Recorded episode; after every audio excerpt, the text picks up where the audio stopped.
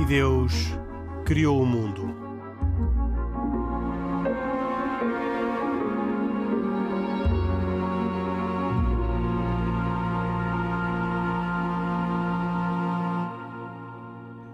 Boa noite, bem-vindos a esta edição de E Deus Criou o Mundo, um programa com autoria e produção de Carlos Quevedo, cuidados técnicos de João Carrasco e, como sempre, comigo Henrique Mota e os uh, habituais comentadores Khalid Jamal, muçulmano, Isaac Assor, judeu e Pedro Gil, católico.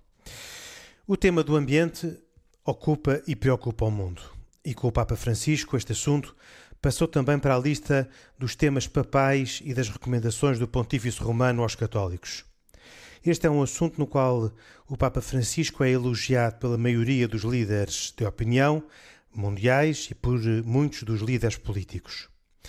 Na sequência da encíclica Laudato Si sobre a Casa Comum e nas vésperas da 26ª Conferência das Partes da Convenção da Convenção Quadro das Nações Unidas sobre as Alterações Climáticas, que está prevista para Glasgow de 1 a 12 de novembro, o tema ganha nova importância entre os católicos, até porque o Papa anunciou no final de maio a plataforma Laudato Si para os próximos sete anos.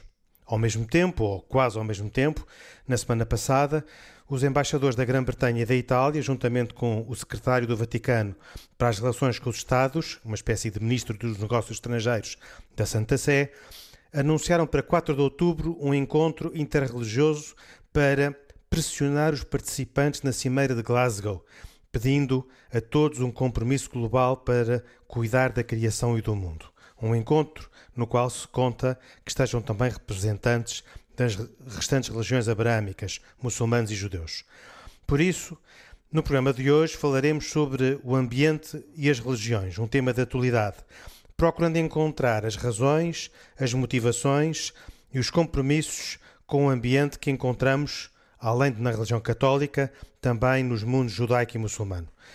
Começo pelo Pedro Gil, porque no fundo o pretexto e o ponto de partida vem do Papa Francisco, para lhe pedir que explique a importância e a atualidade deste gesto do Papa, esta, desde logo esta plataforma Laudato Si que vigorará durante sete anos e este envolvimento que o Papa está a ter nas questões da política mundial em matéria de ambiente, que aliás fazem prever ou admitir, embora não tenha sido confirmado pelo responsável das relações com os Estados do Vaticano nesta conferência de imprensa com os embaixadores da Inglaterra e da Itália, que o Papa poderá ir a Glasgow como uma forma de mostrar os seus pontos de vista e de pressionar o mundo a cuidar destes temas do ambiente. Pedro não sim, não me estranharia nada que o Papa lá fosse se se lhe abrir essa oportunidade. Ele é uma pessoa que sabe aproveitar uh, as oportunidades que sejam significativas para fazer gestos que façam acordar as pessoas. Uh, aliás, é interessante ver que ele é uma pessoa, um homem do governo que sabe que não é com decretos de lei, embora a Igreja não faça decretos de lei, mas faz encíclicas, que não é, não é a mesma coisa, mas às vezes podia ter um efeito semelhante. Não basta escrever no papel as boas ideias para elas irem, irem à prática.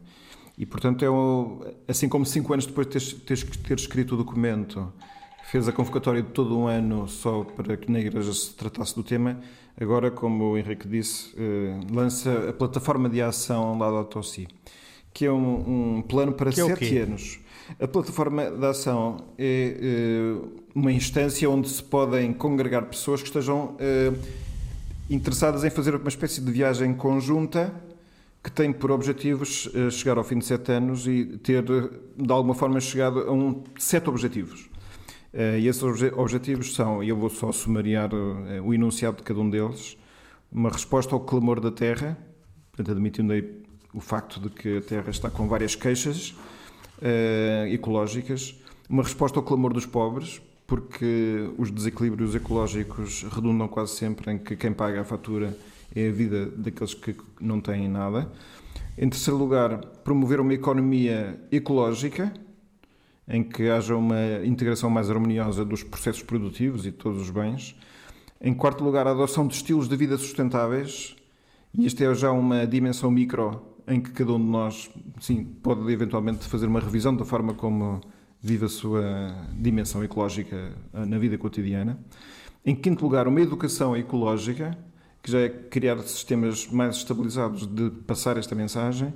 Em sexto lugar, viver uma espiritualidade ecológica, e esta é a parte mais religiosa do plano, que é fazer recordar que nós não estamos apenas a tratar de uma causa ao lado de outras eh, que alguma organização ativista pudesse promover, mas é uma, o sentido de redescoberta de que a natureza é um dom de Deus, que é a casa onde Deus quis que nós vivêssemos, uma casa onde quis que todos nós vivêssemos e em que as coisas nos foram dadas com, com o seu modo próprio de funcionamento. Isso é questão ecológica que, para os quais todos somos sensíveis. Nós não mandamos na natureza, temos que nos cingir às suas leis, mas entra aqui aquele dado de que nós próprios, enquanto pessoas humanas, também somos um, um dado ecológico que temos que nos respeitar. Isto é, há regras éticas ou morais que são prévias às nossas decisões. E depois um último eh, objetivo, que é o envolvimento da comunidade e da ação participativa. Portanto, uma, uma forma de tentar envolver os decisores variados em, em, em sintonia com estes objetivos. Isto é muito ambicioso e é uma plataforma onde podem, eh, podem e até a plataforma deseja envolver eh, vários setores, eh, como as famílias, paróquias e dioceses, instituições educacionais, instituições de saúde, organizações e grupos, setor económico, comunidades religiosas. Portanto, é mais ou menos convocar todo o mundo para fazer esta aventura em sete anos. Um, eu já vou passar ao, ao, ao Khalid Jamal e ao Isaac Assor, mas não resisto a perguntar-lhe se isto, não, não, aos olhos do, de muitas pessoas do mundo hoje, não está para além daquilo que seria uh, os temas uh, e, a, e, a, função do, do líder da Igreja Católica. Eu compreendo essa crítica, objeção ou temor, conforme os casos, uh, porém eu acho que é, é preciso aproximar-se do pensamento completo do Papa sobre isto.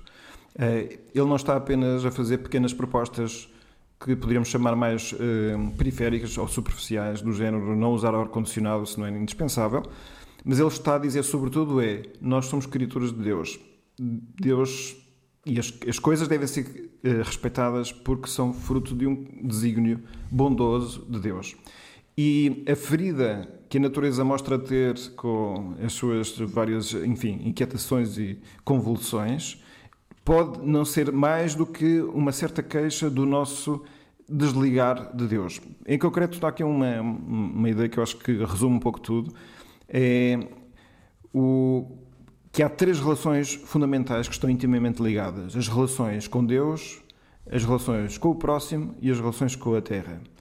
E por isso é preciso, este é o projeto, a ideia que está na base desta plataforma, é regenerar essas três relações, todas as três estão feridas, não é uma coisa que só de agora, claro, isto é uma coisa da história da humanidade, mas em todo o caso, esta consciência maior que nós temos de que a própria Terra está a chorar a degradação moral que também acontece nas nossas sociedades é um, despertador para termos uma, eh, um recomeço religioso.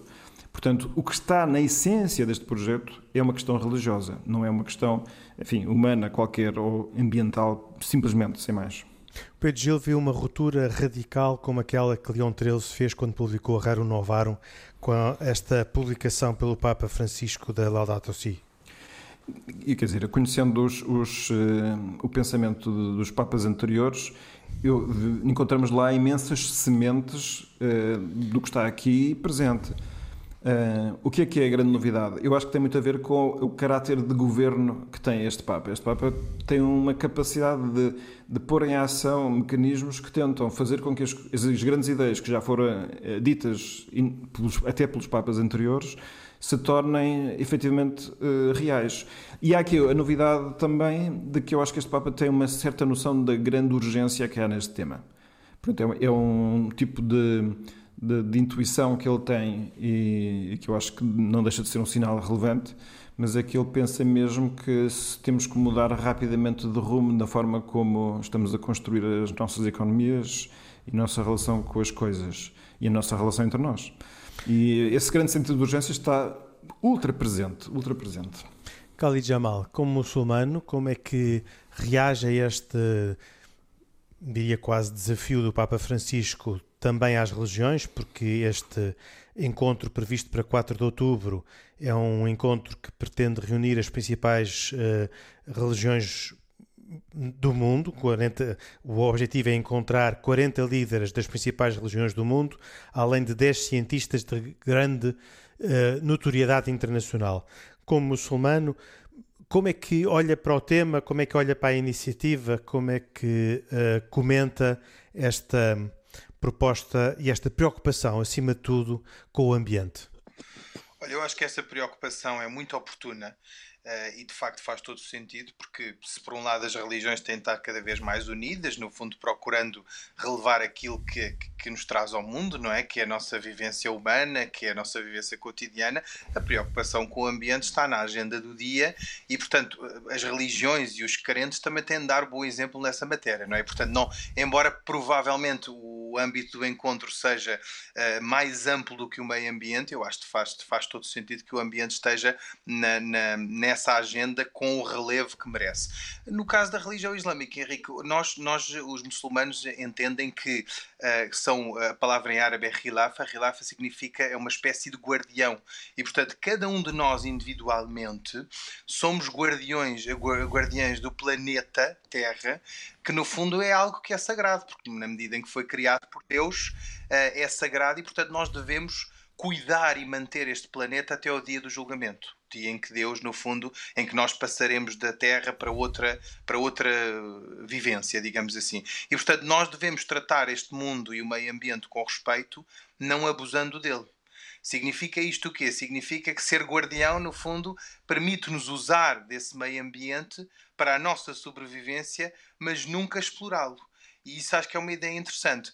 a propósito deste encontro, eu queria só relembrar que Uh, há uma declaração, a declaração de Assisi, que foi feita em Itália. Em, Assisi é uma cidade da Itália, como sabemos, em 1986, e foi feito na Basílica de São Francisco de Assisi, em Itália. Uh, e é uma declaração muito interessante que junta um, vários líderes, portanto, uma mensagem do, sobre a humanidade e a natureza, juntou budistas, cristãos, hindus, uh, muçulmanos e judeus. Uh, e, portanto, na parte da declaração islâmica, portanto, são várias declarações, digamos assim, na parte da declaração islâmica há um aspecto que me parece particularmente interessante, que é uh, dizer que um, a essência do Islão uh, ensina-nos a tratar o universo como um todo e como uma criação de Deus. E daqui resulta, Henrique, que um, o, o, o, ser humano tem o potencial para adquirir um estatuto especial, ou seja, quase que como se fôssemos Deus na Terra, ou, ou anjos, digamos assim, ou uh, sermos bestas na Terra. Isto depende também e varia muito uh, uh, em consonância com a forma como tratamos a criação de Deus. E, portanto, o ambiente é uma dessas criações. O Khalid acha que os líderes religiosos muçulmanos, porque aqui há uma dispersão de liderança que não existe na Igreja Católica, como já vimos em várias ocasiões do E Deus Criou o Mundo, e além dos líderes religiosos muçulmanos, os, os líderes políticos dos Estados hum, de, de inspiração muçulmana ou, ou, uh, vão apoiar esta, estas iniciativas ou terão uma posição mais resguardada? Eu penso que irão apoiar, Henrique. Penso que irão apoiar, embora lá está o Islão sunita, como sabe, caracteriza-se por não ter, esta, não ter esta homogeneidade de pensamento, não é? Que uns entendem como uma riqueza, outros entendem como uma fraqueza. De qualquer modo, eu acho que em temas tradicionais, se a declaração ou este encontro, digamos assim, embora possa ser ambicioso em teoria, eu acho que ele na prática não pode ter formulações demasiado complexas. Sou pena de ser ininteligível para o povo e também para os seus líderes, não é? Ou seja, os líderes das diversas comunidades islâmicas espalhadas por esse mundo estariam, para mim, eh, disponíveis para subscrever um documento, para alinhar nessa estratégia ou nessa, nessa iniciativa que, que brota do Papa Francisco e da Igreja Católica, na medida em que as coisas sejam uh, simples, uh, facilmente inteligíveis e que se resumam àquilo que é o essencial, não é? Que no fundo foram aqueles pontos que o Pedro falou aqui um, ehm, e o ambiente é um deles, não é? Muito bem. Um, Isaac Assor, e para, e para os judeus, como é que olham os judeus para a questão do ambiente, da natureza e uh, como é que olha o, o Isaac para esta iniciativa de reunir em 4 de outubro os líderes das religiões e, com isso, também, com certeza, é, oh, os líderes oh, do judaísmo?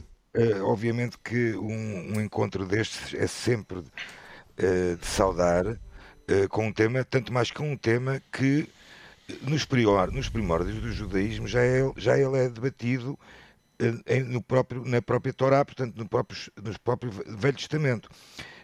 encontramos várias passagens no Velho Testamento, no Tanakh, que nos falam claramente de, de, de quais são as mensagens, qual é a mensagem que vem na Torá, que vem no, no, nas Escrituras, sobre como o homem se deve comportar para com o, o meio ambiente, para com a terra, para com os homens, obviamente. Neste caso estamos a falar da parte uh, essencialmente de uh, ecossistema, de, de, questões, questões ligadas com, com, com o meio ambiente. Eu, eu, eu poderia citar, por exemplo, eh, uma, uma, uma parte, um salmo, Salmo 24, em que é mencionado a terra pertence ao Senhor e tudo o que há nela, o mundo e todos o que nele vivem. E estas passagens, e poderia passar outra passagem também, que logo em Gênesis, onde eh, lemos em 2,15 que Deus cria o homem e o coloca no jardim do Éden para cultivar o jardim e cuidar dele. Ou seja, o homem foi, o homem, a criação do homem é especificamente feita também para, para cuidar da criação do, do, de Deus. E aqui é outra ideia que eu acho que o Isaac confirmará, que é, e no, no, no Velho Testamento, no Antigo Testamento, nós também encontramos sinais de que eh, quando aumenta o, o, mal praticado pelo homem, Deus chega um momento em que quase que se arrepende, chega quase a arrepender-se de ter criado o homem, Exatamente. e até quase que pretendeu destruí-lo, e então há aquela conhecidíssima cena do dilúvio, que foi Exatamente. uma espécie de grande alteração climática na altura, não é? E, e, que só não levou ao extermínio completo da criação porque foram escolhidas algumas pessoas em especial para fazer uh, garantir o reset, quer dizer, que houvesse um, e, um recomeçar de novo. Uh, e nessa altura, aliás, Deus tomou a decisão definitiva de nunca mais voltar a destruir a Terra daquela maneira. Portanto, eh, pode ser que haja aqui algumas formas de, pedagógicas pelas quais Deus queira fazer que o, que o homem uh, desperte, mas nunca será através da destruição definitiva. Muito bem. E, e, e tanto mais que no próprio no judaísmo uh, há uma expressão que é muito usada e que encontramos, encontramos várias vezes nas escrituras que tem a ver com a reparação do mundo. Tikkun olam o que é que isto quer dizer? Eu já falei isto várias vezes, mas é, na verdade expressa o desejo judaico de encorajar, a harmonia no mundo. Refere-se à harmonia social uh, e as pessoas podendo viver em paz umas com as outras, gozando de saúde, justiça e prosperidade. E isto também se refere ao dever de cuidar do meio ambiente. Uma uma das formas que encontramos mencionadas na Torá uh, deste tikkun olam, desta tentativa de curar o mundo, é, um, é, por exemplo, uma questão que pouca gente fala sobre isto, tem a ver com o ano sabático e que tem a ver o ano sabático da, na própria agricultura. De acordo com a Bíblia, a cada sete anos a terra deve ser deixada em repouso para que os ingredientes naturais do solo possam ser repostos e melhores colheitas possam ser esperadas no futuro. Por exemplo, em Israel, que é a única terra, a terra do povo judeu, é este, isto é, é cumprido à risca, ou seja, durante sete anos ao fim do sétimo ano, a terra tem que parar, ou seja, tem que, não há cultivo, eh, eh, não há. Ao, se, não há... ao sétimo ano descansa. Ao sétimo ano descansa. Por acaso, e, isso é uma ideia interessante. Não é uma ideia, isto não é uma ideia. Isto não, é uma não, ideia. Tô, tô, lá, lá é praticado, mas estou a dizer, é uma ideia interessante na medida em que traduz a convicção de que não se pode abusar da, da terra, não é? Exatamente. Limites, é, é, esse é uma... e, e, e, falando, e falando também na declaração sobre que é feita em Assis em 86 sobre a natureza judaica, sobre a natureza a, eh, a, há uma declaração judaica pura sobre esse nessa nessa reunião em Sim. que por exemplo há três pontos que eu acho que podem ser importantes ser salientados. O homem aceitou a responsabilidade diante de Deus por toda a criação logo no início dos tempos. Ou seja a responsabilidade Deus deu deu ao homem a responsabilidade toda. O judeu justo vive no mundo e respeita os direitos de outras pessoas e da própria criação. Os humanos, isto é que é importante, receberam domínio sobre a natureza, mas Deus ordenou que eles se comportassem em relação ao resto da criação com justiça e compaixão. E estes são, na verdade, os princípios orientadores para a maioria dos judeus no mundo, obviamente não direi de todos, uh, sobre o meio ambiente e do respeito pela criação e o papel que deu, Deus deu aos homens para serem os cumpridores, ou seja, serem os peões que fazem isto. Ainda assim, Isaac, e já agora este é também um tema sobre o qual o Pedro Gil se pode, e eu gostava que se pronunciasse. Uh, ambos uh, citaram passagens uh, bíblicas ou dos textos sagrados de forte pendor ecológico, mas ambos omitiram aquilo que logo no primeiro capítulo do Gênesis está dito, de que crescei e multiplicai-vos, enchei e dominai a terra, que é talvez a mais anti-ecológica de todas as frases de um texto sagrado.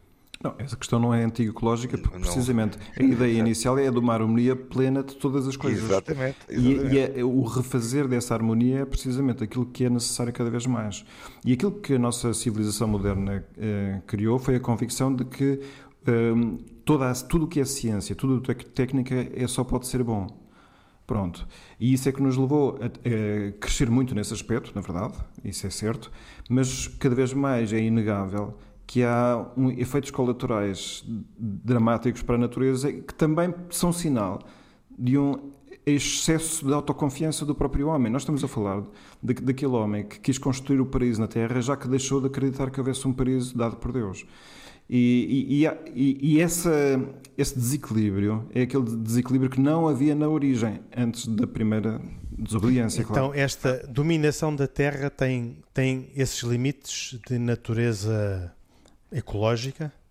Tem, eu, tem, claramente é a reintegração, é refazer uma ordem. É, é como quando nós temos um, uma, uma articulação que sai do sítio e que leva-nos a um grande sofrimento e não conseguimos até fazer as coisas como devíamos, e quando reduzimos a, a luxação e fica tudo no seu lugar, tem-se uma enorme sensação de alívio.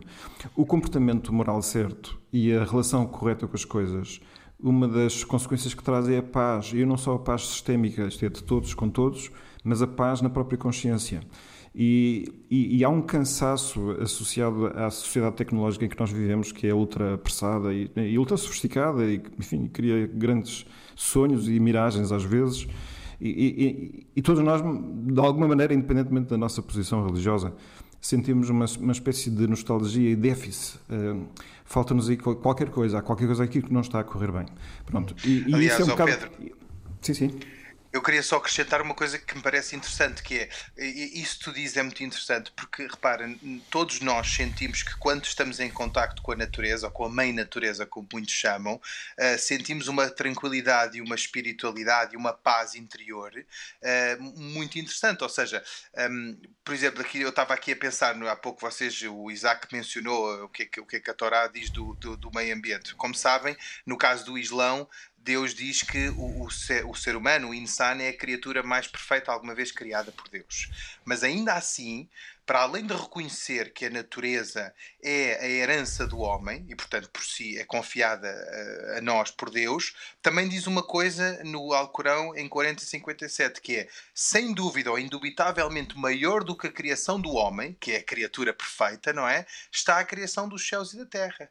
E, portanto, a Terra acaba por ter este estatuto especial ou especialíssimo, sobrepondo-se, no caso do Alcorão, eh, não sei se a leitura é correta, mas admito que sim, acima da condição humana. Ou seja, o ser humano, quando vem à Terra, tem a obrigação moral de a respeitar. E porventura, isto, se calhar, eh, rejuntando aquilo que eu estava a dizer há pouco, uh, acaba por ser uma simbiose necessária com o meio ambiente. Ou seja, todos nós, quando estamos em contacto com um jardim, simplesmente estamos sentados a observar eh, um pássaro que por lá passou no meio das nossas vidas cotidianas, quando vamos à praia, quer dizer, cada um depois há, o meio ambiente e a natureza há para todos os gostos e feitios, não é? Mas eu, pelo menos, do meu ponto de vista, até se pode rezar no jardim. Uh, os, os, companheiros do profeta Muhammad uh, faziam longas orações no jardim, até porque hum, na zona, na Península Arábica, uh, não havia muitos jardins, e, mas noutras zonas do globo, quando entretanto o Islão se expandiu, o jardim é sempre uma zona de, de recolha extraordinária para se fazer a oração, não é?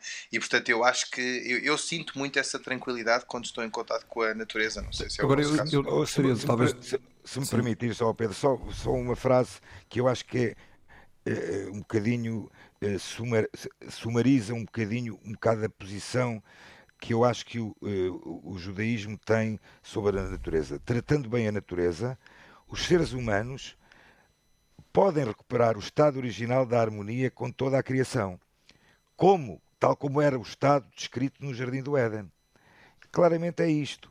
E depois, e depois temos uma série de, de, de, de indicações, vamos lá ver. Não há, não há, não há um, um compêndio de regras escrito do que é que se pode fazer e não se pode fazer com a natureza, mas a verdade é que temos vários, vari, variadíssimos comentaristas conhecidos, um deles, o mais conhecido, por exemplo, um para mim, que é uh, Maimónides.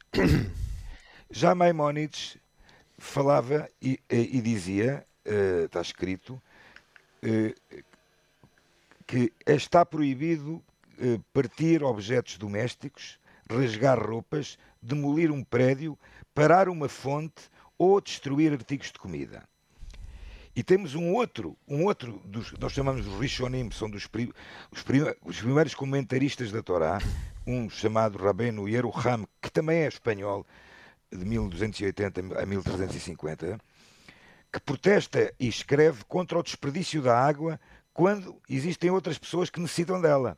Estamos, isto, isto são coisas muito, muito quase que elementares de olharmos, mas que são fundamentais para pensarmos também como, como salvar o planeta, claramente. Sim, eu, eu, acho que eu, Pedro Gil, rapidamente, que eu depois queria evoluir para outro tema. Para outro sim, essas são sensibilidades importantes de ter, tanto mais que o homem tem que replicar o mesmo cuidado que Deus tem em relação à criação. Exatamente. É preciso não esquecer que cada uma das coisas foi criada, criada por Deus, o que significa que a criação toda, a natureza, é um livro escrito por Deus. E na visão cristã e judaica, creio que certamente, o homem é criado à imagem e semelhança de Deus. Claramente.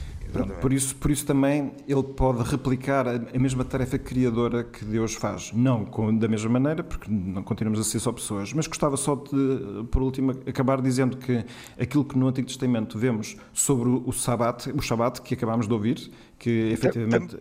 Também tem, é também é verdade isto que vais dizer. Já estou a imaginar o que é que vais dizer. Que quero dizer que, além de haver o descanso da natureza, é também uma altura, sobretudo no ano de jubilar, de reposição de todas as pessoas nos seus bens. Era uma, voltar a partilhar os bens. O que significa que a terra é para todos. Eu vou ler só uma frase do Levítico e acabo. Quando procederes à ceifa das vossas terras, não ceifarás as espigas até à extremidade do campo, e não apanharás as espigas caídas não rebuscarás também a tua vinha e não apanharás os bagos caídos. Deixá-los-ás para o pobre e para o estrangeiro.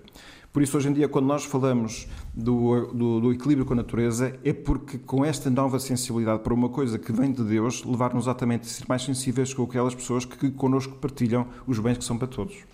Aliás, é precisamente esse ponto que eu gostava agora de, eh, de, de eh, abordar. Já falámos sobre este desafio do Papa, falámos sobre o entendimento das várias religiões sobre a questão da natureza e a questão ecológica, já falámos até da reação que seria previsível dos líderes uh, dos, dos, dos, países, mas uh, a questão também que se coloca, e talvez seja aquela que é fundamental, é a responsabilidade ecológica vista na perspectiva das comunidades religiosas e dos crentes.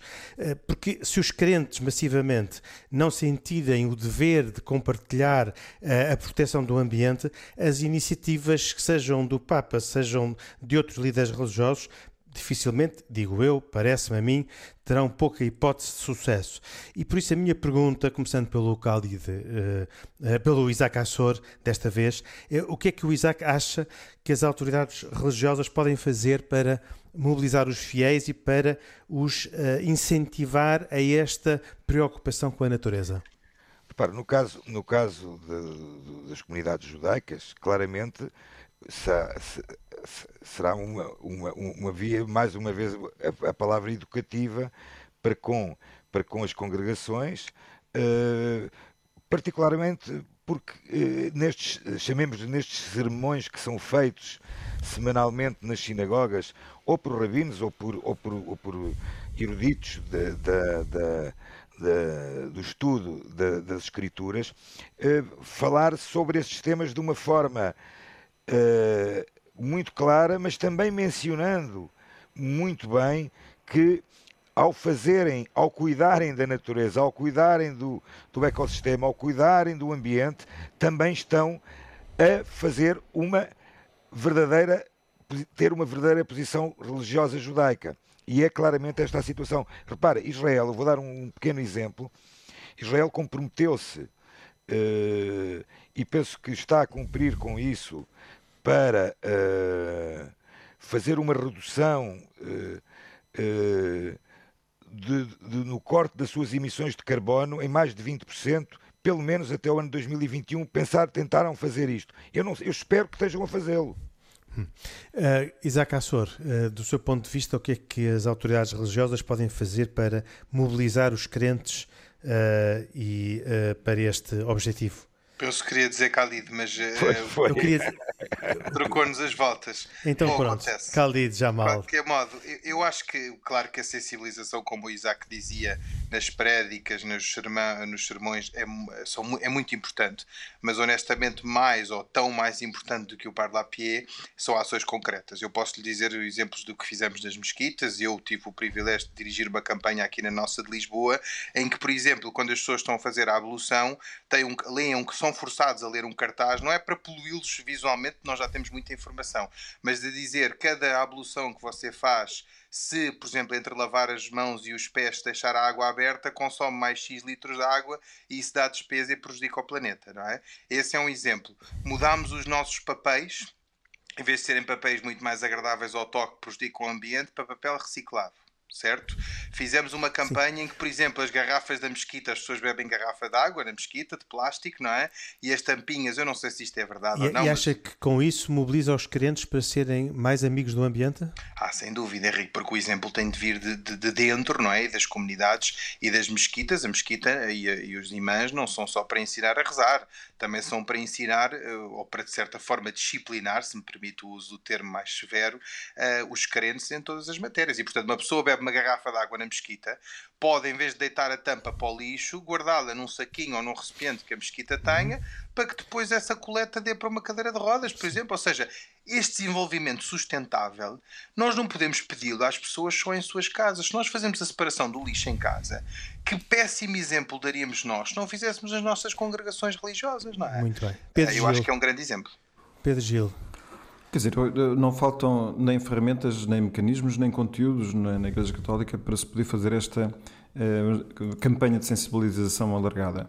E eu diria que até existem muitas condições de sucesso para que isso aconteça. Uma delas tem a ver com a enorme consistência da, da mensagem que o Papa faz, porque ela é, é muito abrangente, é harmónica e cobre todos os aspectos, nomeadamente o mais essencial. Eu vou dar assim só um exemplo relacionado com o facto de, na, na sua no documento Laudato Si, ele falar de que é necessário uma nova forma de lidar com as coisas e fala da necessidade de viver a sobriedade.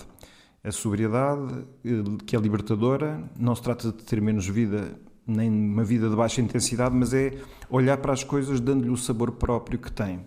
E, e isso leva a ter uma vida mais simples, mas que sabe alegrar-se com as coisas simples e, e ter um, uma, uma fruição equilibrada das coisas leva a diminuir o cansaço e a ansiedade. E depois fala de que isto significa, ou exige, sobretudo, uma grande mudança do coração, tem, tem que ir a uma raiz muito mais profunda do que um mero comportamento uh, alimentar. Uh, e depois termina como a sugestão de uma expressão desta atitude, eu acho que, é útil para todos que estamos aqui a conversar e até aqueles que nos estão a ouvir, que é uma expressão desta atitude é parar e agradecer a Deus antes e depois das refeições. Proponho aos crentes que retomem este hábito importante e o vivam profundamente. Este momento da bênção da mesa, embora muito breve, recorda-nos que a nossa vida depende de Deus. Fortalece o nosso sentido de gratidão pelos dons da criação dá graças por aqueles que com o seu trabalho fornecem estes bens e reforça a solidariedade com os mais necessitados. E eu quero aqui recordar que das vezes em que nós, os participantes no programa, já nos podemos encontrar presencialmente, já lá vem largos meses, e que podemos eh, partilhar refeições juntos, cada um de nós fez a sua oração, porque nós rezamos de forma diferente, mas eu penso que é sempre um momento que torna grande esse, esse encontro entre pessoas. Uhum. Antes de passar às recomendações, espero ter tempo, uh, não resisto a fazer uma pergunta ao Pedro Gil, lembrando que há uns anos lembro-me ter lido uma notícia de que o Papa João Paulo II teria falado sobre os novos pecados do tempo moderno e lembro-me, aliás, por várias conversas, que entre eles estaria, tal, julgo eu, uh, o conduzir em excesso de velocidade e com descuido relativamente aos outros. E a minha pergunta é que se podemos falar de um novo pecado, o pecado ecológico, a partir deste ensinamento que o Papa Francisco faz sobre os temas da ecologia. Há uma enorme sensibilidade agora para essas questões, pelo que se consegue com mais sensibilidade de consciência, encontrar muitos casos em que nós possamos ter, enfim, não cumprido aquilo que é próprio da relação certa com os bens, mas não assim de um pecado, um pecado ecológico assim não. abstrato, porque isso aí eu acho que, pelo menos para mim, não seria praticável, assim, como é que isso se faz? Agora, em concreto, sim, não, não ter tratado do lixo, não, há muitas coisas que estão ao meu alcance fazer e que cada vez há uma maior consciência que é um dever e, portanto, isso acho que claramente dá para fazer lavagens interiores. Muito bem, vamos passar às recomendações. Eu gostava de uh, uh, pedir a cada um dos três que retomássemos, tanto quanto possível, este nosso hábito de fazer, deixar recomendações semanais aos nossos ouvintes. Um, hoje uh, começo pelo Isaac Assor. Bem, eu não podia deixar de mencionar, porque isto vai ser possível de ser acedido através do canal do YouTube do site do Alto Comissariado para as Migrações. Uh, salientar, hoje cumpriram-se 20 anos da Lei da Liberdade Religiosa e uh, teve lugar uma conferência uh, promovida pela esta Comissão de Liberdade Religiosa e o Alto Comissariado para as Migrações, com a participação da Sua Excelência o Presidente da República, Ministro do Estado e da Presidência, da Justiça, e Sim. foi uma conferência extraordinária que pode ser eh, vista, agora já não em direto, porque já terminou a conferência, uh, no, no, site do Alto Comissariado para as Migrações. E essa é a sua sugestão, Isaac é uma sugestão, É uma sugestão porque 20 anos de liberdade religiosa devem ser uh, recordados celebrados. celebrados. Celebramos-los também aqui neste programa. Uh, Isaac, uh, Khalid Jamal, para além disso, deste evento que também tive o privilégio de participar em representação da comunidade e que foi um momento magnífico, e até poderia dar tema para um, para um, para um programa aqui, uh, devo dizer, devo dar uma recomendação sob a forma de uma sugestão, que é para além de ler as tais declarações de Assis, uh, para, para perceber o que é que as religiões dizem sobre a relação com o meio ambiente, um, ehm, sugiro que cada um de nós, eh, na medida do possível, plante uma árvore, que dizem que um homem não é um verdadeiro homem, homem no sentido de humano, uh, se não plantar uma árvore. Eu tive o privilégio de o fazer quando era muito pequenino na escola e agora, aos 34, novamente consegui, o ano passado, plantar uma árvore.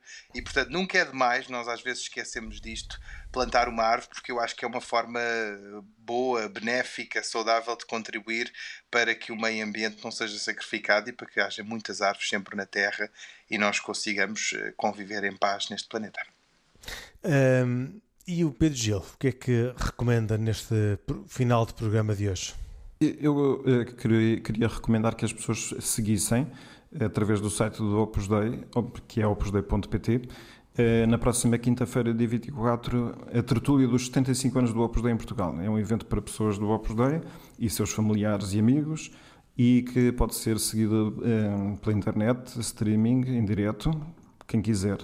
Eh, vão acontecer testemunhos vivos e memórias daqueles que percorreram em Portugal este caminho na Igreja. Vai ter a presença e participação do Dom Manuel Clemente, eh, Patriarca de Lisboa, do Padre José Rafael Espírito Santo, que é o líder do Opus Dei em Portugal, Isabel Sanches, que é uma das principais responsáveis do Opus Dei no mundo, com mais alguns testemunhos e momentos musicais.